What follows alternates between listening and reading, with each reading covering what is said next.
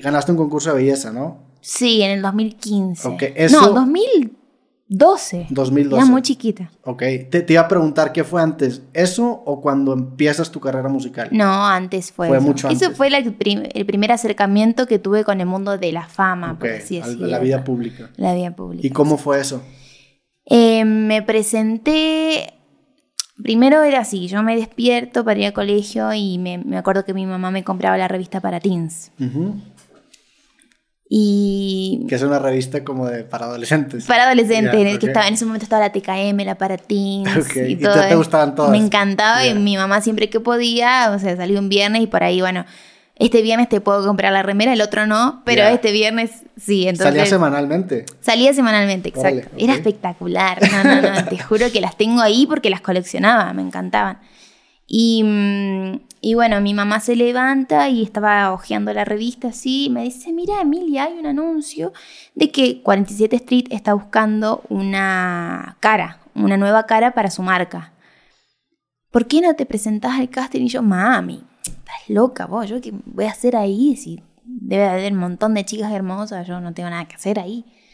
Dale, dale, Mili, presentate. Yo, bueno, no sé, yo voy a ver. Man- esa mañana me acuerdo que mando como un mail diciendo que me iba a presentar. Me, me terminó convenciendo mi mamá, como siempre. Y mm, bueno, mando el mail y yo sin esperanza de que me respondan, por supuesto. Millones de chicas escribiéndoles. Voy al colegio, cuando vuelvo me habían respondido que me podía presentar o en Rosario o en Paraná. O sea, mandaste el mail pidiendo informes nada más. ¿De dónde era la audición? ¿O mandaste Exacto. fotos? ¿O mandaste...? Mandé unas fotos, me acuerdo, porque ya. hace poquito había hecho las fotos de mis 15 y Mm. aproveché y la mandé. Aprovechaste. Ya, pues también tenías un buen repertorio. de Tenía fotos, un buen ¿no? Sí. repertorio de fotos. Eh, bueno, cuestión que me, me devolvieron ese mail diciendo que me podía presentar en Rosario o en Paraná, etcétera, y dije, bueno, ya voy a ver qué hago. Me acuerdo que pasó una semana y era el casting y yo me había olvidado. Y un día antes de que sea el casting le digo, che, ma, mañana es el casting en Rosario, al final me gustaría ir.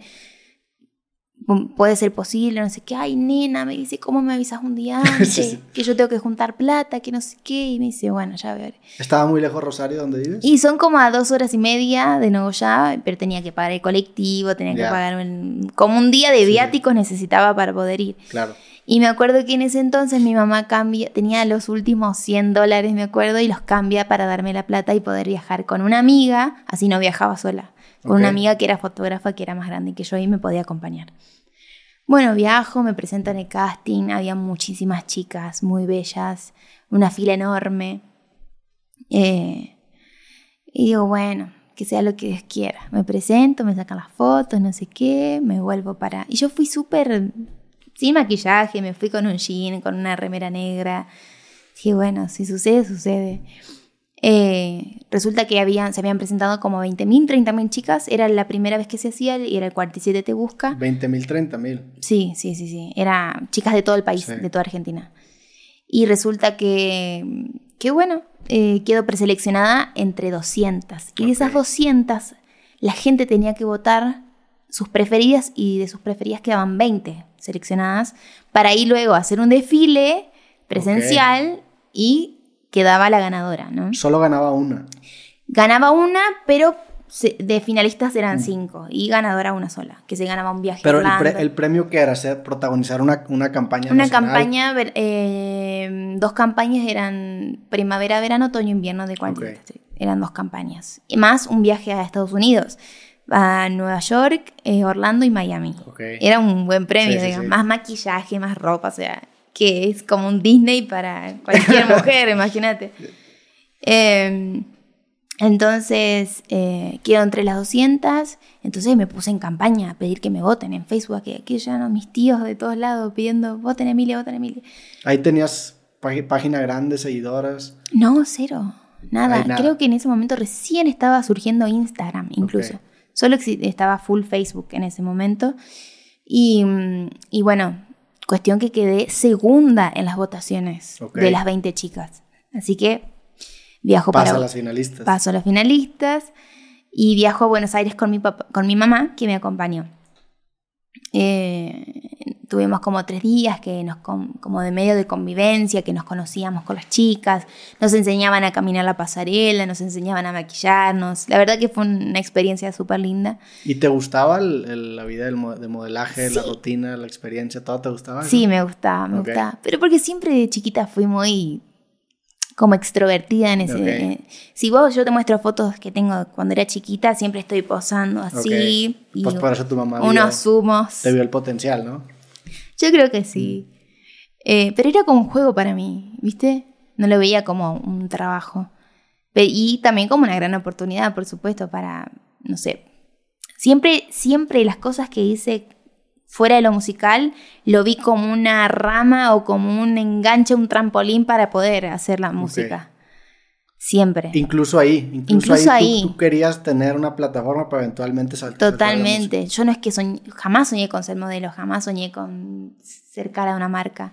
Yo quería hacer música, entonces eso para mí era una herramienta para poder llegar, ¿viste?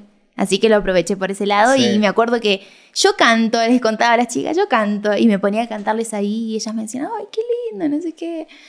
Y, y bueno, resulta que, bueno, llega el día del concurso, eh, desfilamos, etcétera. Yo me acuerdo que abría la pasarela, muchos nervios. ¿Tú abrías la pasarela? Abría la pasarela. La Era la primera. Ok. ¿Y te salió bien? Bastante bien. ¿Sí? Sí, tengo los videos de, Creo que hay videos incluso en mm. YouTube bastante bien, te digo.